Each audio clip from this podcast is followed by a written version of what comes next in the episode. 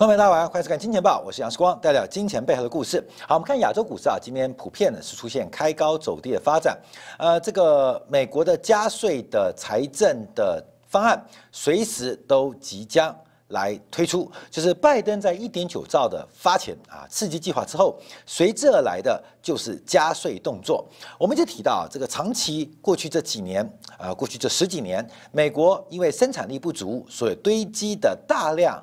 债务问题跟杠杆率的不断扩张，那最终一定是用美元的铸币税的一个地位来向全球进行去杠杆、割韭菜。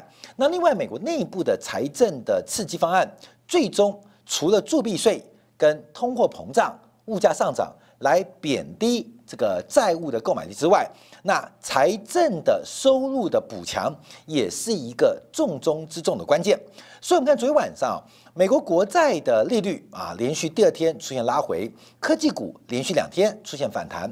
可是，这个债券利率拉回，科技股反弹，它的核心发动点是债券利率走低，债券价格反弹。而债券为什么会反弹？利率走低，主要的原因也跟美元即将进入一个加税周期有高度关系啊。我们看一下，在昨天，包括了美国《纽约时报》。跟华盛顿邮票分别啊，这两大美国的知名的政论报纸啊，呃，华盛顿邮报跟纽约时报，一个是左的，一个是右的，呃，引述知情官员跟相关的内容啊，提到美国总统拜登的顾问正在筹备一项高达三兆美元的政府支出，这个三兆美元指的就是美国的大的大型的基础建设的开支，那在基础建设开支之中，也包含了。加税方案，我们先看这个大型的支出方案啊。第一个，准备一兆美金投入在铁路、港口，包括了电网等等的基础建设的补强。另外，对于绿色的这个能源项目啊，绿色项目、环境项目，准备投入四千亿美金。那还包括对于少数族裔的学费。还有医疗保健的补贴，包括了幼儿跟老人的照顾当中，也准备进行扩大的刺激。那在所有刺激之后，隐藏的就是拜登政府可能会在一九九零年以来首度的进行大规模的加税动作。这个大规模加税动作是必然发生的。我们要举一个经济学的谬论啊，跟经济学的循环啊，来跟大家解读啊。可能大家看过这个故事，可能大家没听过，就是。呃，经济循环很特别啊。有一天，有一个旅客旅客啊，带了一千块美金啊，要找他投诉，所以他来了这个旅店啊，跟这个呃呃店主啊，这个房东啊说，这个我一千万美金摆桌上啊，摆桌上，我想先看看房间好不好，我想不想住？好，那店主啊，这个旅店旅店老板就说，好，那你一千万美美金摆着，你去看，你去看。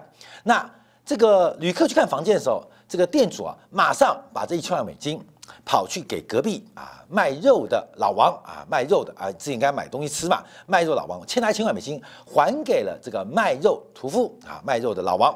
那个老王拿到这一千万美金，赶快去卖给了小王啊养猪户啊养猪户，因为他卖猪肉卖肉嘛，他要叫猪回来杀。那拿这个养猪拿到这一千块美元之后，就赶紧把之前欠给。老陈的一千块饲料钱给还上，这老陈拿到一千块美金之后，就赶快把昨天晚上嫖妓的一千块还给妓女。那妓女拿了一千块美金之后，就赶紧的还到了旅店，找了房东，说我昨天晚上的这个房租钱没有给你，我把一千块美金还给你。那这个旅客啊，看完房间之后，觉得不是他想要的，觉得不够好啊，也不够干净，所以下楼之后。跟这个房东讲说，我不要了，一千块还给我。房东就把一千块美金还给了这位旅客。好，各位朋友，从头到尾这个经济都没有任何的产出，可是我们看到这一千块美金就让整个经济循环所有人的债务一笔勾销，击过了一个沟壑。那我们就要想哦，这个旅客扮演什么角色？这个旅客就是美联储。而这个房东基本上就是财政部，所以我们看到整个市场的循环，从大量流动性的宽松，终究要进入实体经济，而实体经济的循环过程当中，这一千块最终还会物归原主，还给流动性的开头者，就是美联储。所以过去几年啊，从两千零八年，我们就看到美联储不断宽松、不断的宽松、不断的宽松啊，不断的印钞，导致了流动性盛宴，甚至所谓的资产荒。可最终啊，曲终人散，在所有的经济环节，在所有的资产负债表得到平衡跟去杠杆之后，最终这一千块钱还是会物归原主。那这物归原主，一个就是美联储把钱收回去，就像是这个旅客一样。也有可能透过铸币税的关系，让货币的购买力贬值，让债务跟进贬值。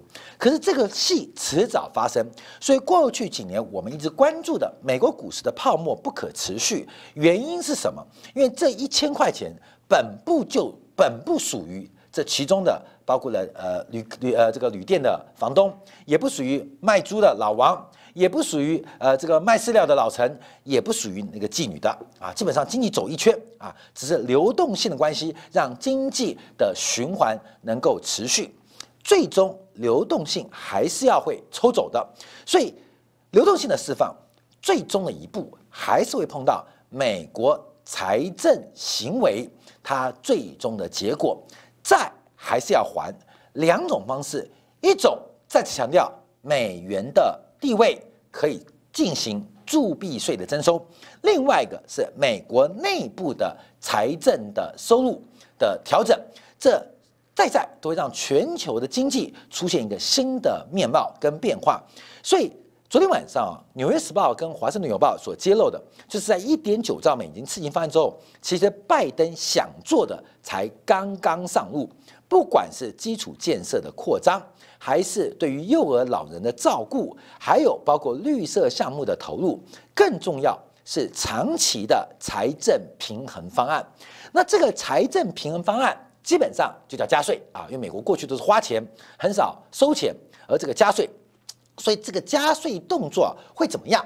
这个加税动作会使得美国国债短期当中、短期当中得到信心的支撑。让美国国债价格能够得到反弹，而美国国债利率因此下跌。为什么？因为美国的国力或美国债信啊，在税收的这个前景呃乐观情况之下，这个债务问题基本上就可以和缓很多。那所以昨天，至于上礼拜五啊，我们看到美国股市的反弹，它很荒谬的原因是来自于债券问题。债券的问题更荒谬原因是来自于加税。我们都知道加税对于经济的发展可能会是这个阻力，可是市场上在高度金融化过程当中是这样对行情的解读。可随着这个事态不断的发展，亚洲股市来自于美国股市是不是正在完成逃命坡？所以，关淼要特别来做关注跟留意啊。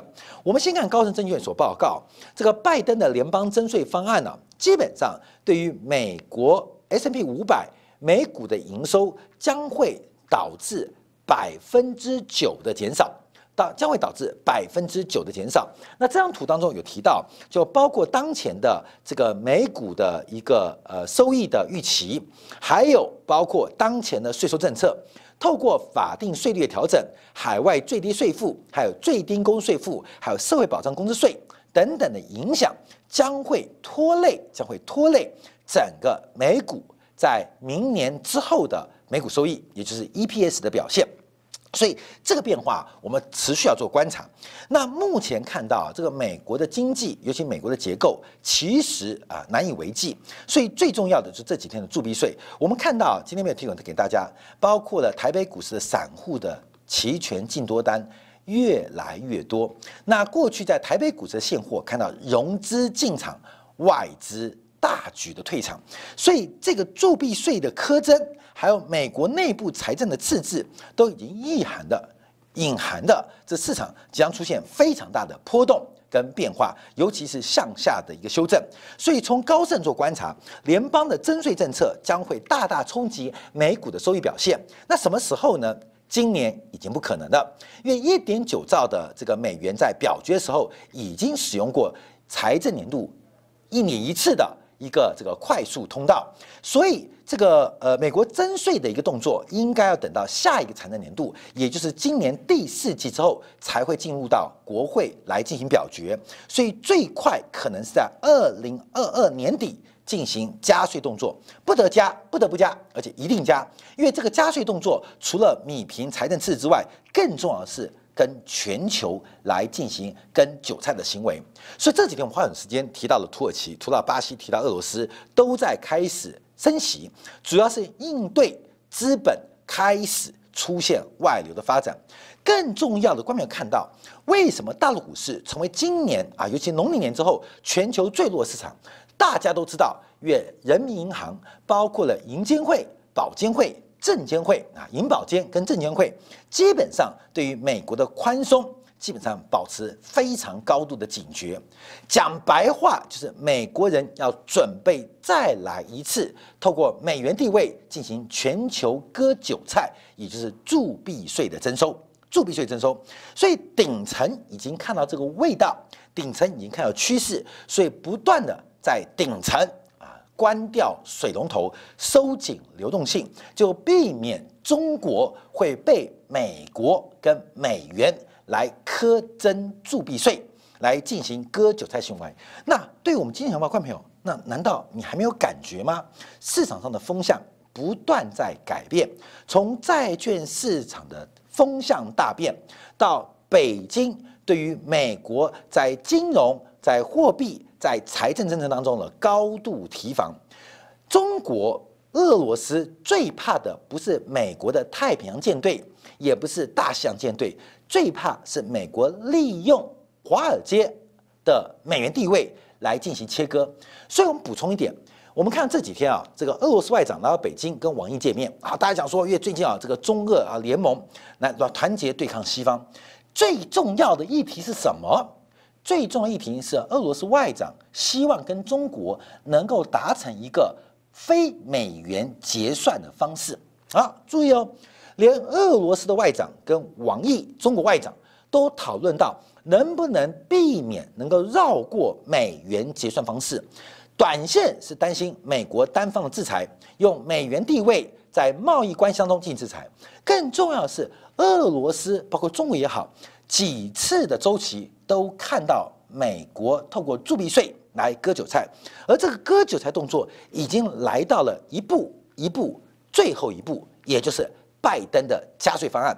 因为拜登的加税将会直接使得美元转强，美国国债得到一定的支撑，而美元一旦转强，就可以解释为什么巴西央行、土耳其央行。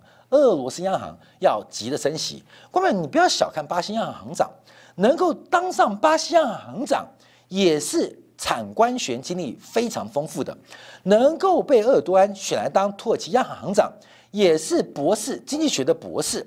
俄罗斯央行行长也不是贩夫走卒之辈，他们为什么要在这个时间开始进行快速的升息？甚至我们昨天提到，连日本央行黑田东彦。在美国的政治压迫之下，都进行市场沟通的暗示行为，就是放宽日本国债的波动变化。昨天节目我们特别提到，所以使得日本股市啊，呃，昨天大跌，今天继续走低，开高走低啊，也是下跌大概一两百点啊，继续走低。什么动作？大家开始紧张。从北京先开始，到了俄罗斯莫斯科，到了巴西，到了土耳其，甚至连日本东京都开始。知道开始给市场一个非常明确的讯号，就是美元即将用过去美国的地位来进行资金抽回跟购买力转移的过程。所以，我们看到这不单单是美国加税，而是要观察美元、观察美债。这个铸币税苛征将会让全球资产价格重新再估价。好，那我们看到对美国政国内呢？没有国内啊，这高盛认为啊，国内法定的这个税率调整将会直接影响到，特别包括了科技股。我跟他报告，今天啊，时光我们在呃 YouTube 做平台播出嘛，我们今天就收到了 Google 要叫我们交美国税啊，很妙，就是要提出很各方面的证明，就是呃我们呃金钱报，因为很多海外观众嘛。更多的是很多美国观众。那美国观众不管是订阅跟广告的收益，我们必须提出凭证跟身份的相关认证来进行缴税。所以你注意到，连过去连 Google 对于我们在这个 YouTube 的内容创作者来讲，都开始被常被管辖，这不叫常被管辖，开始进行要苛征加税动作哦。这 Google 以前从来没有，现在我们被通知啊，在六月一号之前要提供完整的税收资料给这个 Google 来进行缴税的一个义务跟动作啊，因为 Google 毕竟是美国公司啊，所以这个动作其实已经开始了。我今天分享给大家是，我们今天收到通知嘛，而且直接下个警讯啊，警讯说你必须填一大堆的表单，非常多的表单，包括税收证号啊，包括我们营收的分配啊，应该怎么缴税啊？那因为台湾不被美国承认啊，我再强调，台湾是一个很妙的地方，不被美国承认，所以台湾跟美国的呃税收并没有机制，所以我们这个报税也很复杂，要请律师、会计师来协助。那台湾很不要脸，台湾在税收当中是把中国当做境内部分，各位你懂吗？台湾非常不要脸啊！蔡英文非常不要脸，因为蔡英文说所有人在大陆赚的钱叫做境内税收，大家可能不知道哦。什么叫做主权？关键主权最简单就是能不能瞌税的能力嘛。所以台湾是把大陆地区的税收当做境内跟国内税收，也就是蔡英文嘴巴讲独立，骨子里面是两岸同属一个国家啊。这个基本上台湾税收政策大家知道，所以很妙。美国不承认台湾，从税收上看得清楚。那台湾跟大什么关系？从税政策是一个国家，都叫境内哦。连香港都叫境外，大陆地区叫境内。各位你知道吗？所以蔡英文啊，这个狗不要脸啊，你知道吗？就是呃讲台独啊，事实上，哎，你不是要独立吗？你先把大陆列为境外地区嘛，应该是这样吗？大陆赚的钱都是匪资，你要列为境外地境外收入。没有境内收入，台湾认列香港跟澳门收入视为境外收入，所以台湾跟香港是一国两制叫境外收入。那台湾跟大陆啊。心中是一个中国啊，一个国家意识啊。我们讲这些什么原因？就是其实所有的加税动作，可能观众朋友你是作为投资人，你并没有感受到。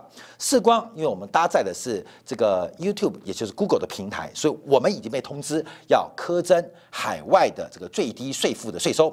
那最高将会苛征二十四 percent 的所得税啊。就今天我们接到的这个要求，提供了一些资料啊，这个报告，所以我们把它转交给会计师跟律师来做处理啊。所以这是。一个很大的动作，因为一旦美国开始课征税收，就会使得全球的资金出现了转换。那另外一个会对美元跟美债带来极大的支持力道，这方面要特别做留意啊。所以，我们看一下昨天啊，全球最大的 hedge fund 啊，朝鲜基金的达里欧，呃，出席了大陆的华尔街见闻所举办的论坛，有做出一些分享啊。美债收益率快上涨，是否会终结债券四十年的牛市？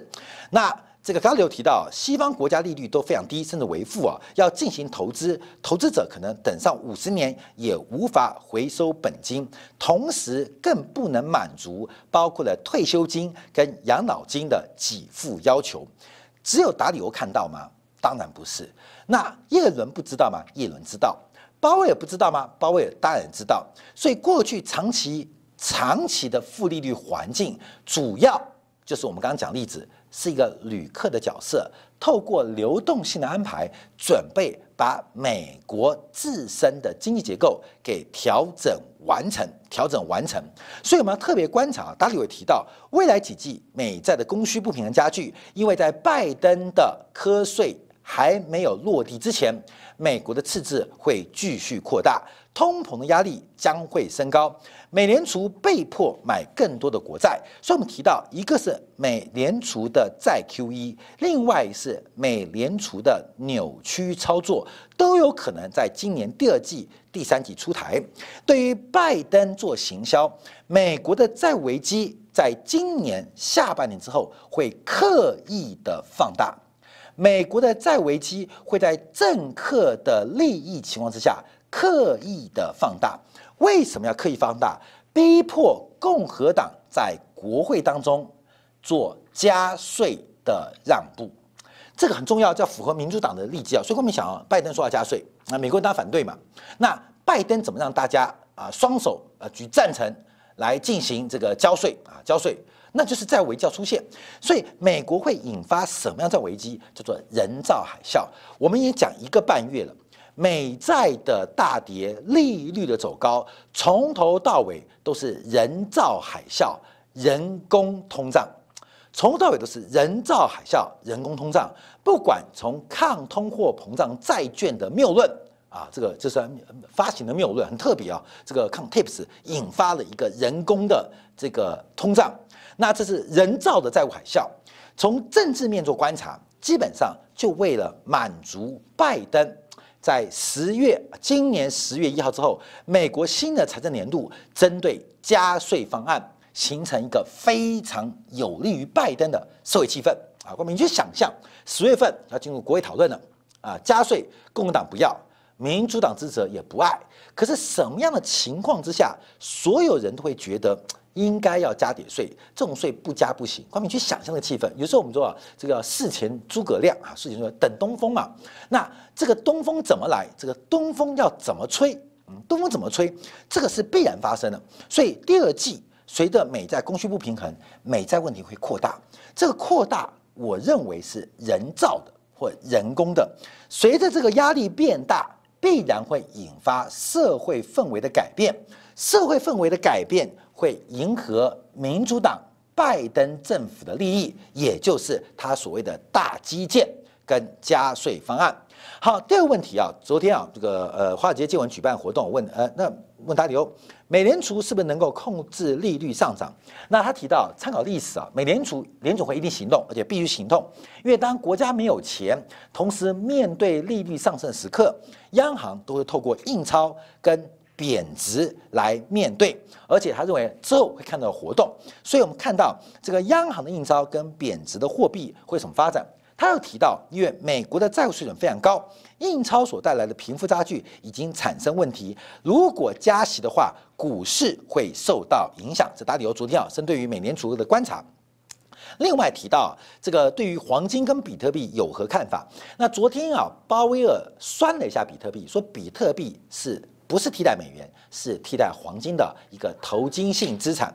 所以，我们看到这个达里有提到黄金跟比特币，他提到比特币是一种新型财富的储藏手段，然而便面临监管隐忧跟供需风险。面临监管引用跟供需风险，建议大家还是把部分资金来投资黄金，因为各国央行仍然把黄金跟白银当做储备手段，它进行的是多元化的投资关注。好，另外一个重点就大家跟投资有关，目前商品是否进入超级周期？到底黄金有没有可能再战高峰？原油价格有没有可能在整理之后重新再起？黄小玉的行情有没有可能继续牛市？这个大家就提到了大宗商品的超级周期来到了关键的位置，来到了关键的位置。那达里，我们现场达里有看法，我们讲我们看法，当货币通膨进入了极端形式的大周大宗商品的超级周期，就讲牛市就发生了。达里有认为现在不存在，因为市场上需求仍然偏弱。我跟大家报告，我认为大宗商品的超级周期。也不会出现，也不会出现。黄金在去年的高点就可能是高点了，黄小玉的高点在今年年初的高点可能也是高点了，可能是高点。为什么？这个高点的决定在于美元收缩的速度。我们看到美元收缩速度的加强跟加快，会使得牛市跟多头的周期提早完成，提早完成，所以到底有没有超级周期的出现？目前看起来，在美元加税跟加息的背景之下，可能不会出现。那达里有人认为啊，看待中国市场啊，认为中国市场基本上是比较呃稳定的，而且目前是低配的啊，这个基本上这个大家投资不足，所以可以赶快上轿啊，这是目前达里有的看法。所以我们今天做观察，从美国的加税动作，这个声音先出来啊，带到市场利率变化。通货膨胀预期跟通膨胀，我们连续一个半月不断的跟大家重复，因为这个割韭菜动作已经开始了。这个现在做多，你喜欢美国人，你想给美国人缴税，你就买多一点股票。假如你讨厌美国人，而且不要讨厌美，你讨厌华尔街割韭菜的动作，那你就要提早清仓，甚至。做非债务性资产的投资。打理由，我们两周前讲到非债务性资产，什么叫做非债务性资产？看到没有？这资产难找，对不对？你就把债务放空把杠杆放空，你放空杠杆就是一种非债务性资产。嗯，你懂意思吗？包括了自然什么？股票，那股票到底是债务型资产还是非债务资产？太复杂了。你放空它啊，基本上就是放空负债、放空杠杆，自然形成一种非债务型资产的一个变化。所以我们特别提醒大家啊，这个美国割韭菜动作已经开始喽。这个谁先看到？我再强调，从人行去年第三季就高度的警觉跟防范，到今年在过去这一个礼拜。从新兴国家巴西、土耳其、俄罗斯，好，各位，你说这都跟美国不好的，那日本央行的黑田东彦讲法呢？昨天我们节目特别提到，大家都看到了，美国割全球韭菜，韭菜进行全球财富的转移是已经开始发生，已经开始哦。所以，观众特别特别要留心自己的财富。所以，昨天我们花时间讲到台币，台币也开始做贬值的循环，出现了重大的破底翻。美元对台币的破底翻，台币对美元的假突破已经确认了，所以我们这边不断的呼吁大家要特别的小心跟谨慎，这是一个非常大规模全球资产转移的的动作。我们最后补充一下，欧洲央行上礼拜啊开始增加购债计划啊，更加购债规模，为什么？因为欧洲没有能力进行大规模的财政扩张。第一个是德国目前面临的是权力转换的真空期，包括今年的。选举包括梅克尔的这个离职，所以德国目前面临的是权力真空期。那另外我们看到了法国的马克宏民调是非常非常低，所以欧洲现在要祭出一个团结一致、大规模的财政扩张是不可能的。唯一的方法继续宽松货币。为什么宽松货币？因为欧洲在没有生产力反弹的过程当中，只能靠不断的宽松。来支持债务，来压低欧元的汇价。所以在上礼拜，我们看到欧洲的购债规模重新复苏跟反弹，重新出现了一个反弹，就是欧洲央行加大了购债动作。那这个过程很特别，因为目前从欧元跟美国的金融系统压力指数都看不出有任何的压力。像今天我们看到短期的 LIBOR 也好，美国的呃这个呃隔夜拆产利率，甚至又达到负利率，全球的流动性是严重过剩的。可是欧洲央行还是不断的释放资金，为什么？官们要去想啊，这是一个投降的动作。呃，今年辛丑年，我们想辛丑合约啊，那当年中国赔了这个八国联军赔了四亿五千万两，欧洲何尝不再赔偿？美国这笔钱呢？这场割韭菜动作，我们觉得很快就会在市场发生，而这个很快随时随地，因为全球市场来到了右肩逃命的阶段，那这个逃命随时随地都会做结束。再次提醒大家，你可以趋吉避凶，减低自己资产部位，提高自己现金的一个可能性。